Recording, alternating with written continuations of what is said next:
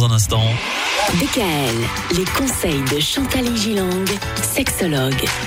Nouvelle thématique pour cette semaine, Chantal. On va parler du manque de politesse et de savoir-vivre dans les couples. Pourquoi est-ce qu'il arrive d'observer des couples dans lesquels il y a de l'impolitesse?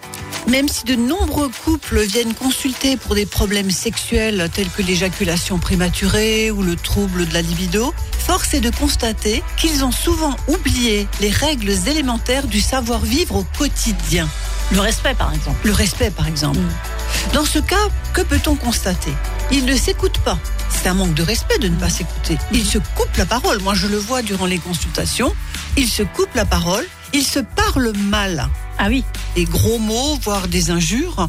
Et font preuve d'agressivité, d'impatience et leur intérêt l'un pour l'autre, aussi bien pour les problèmes de la vie au quotidien que ceux liés au travail, est devenu totalement inexistant.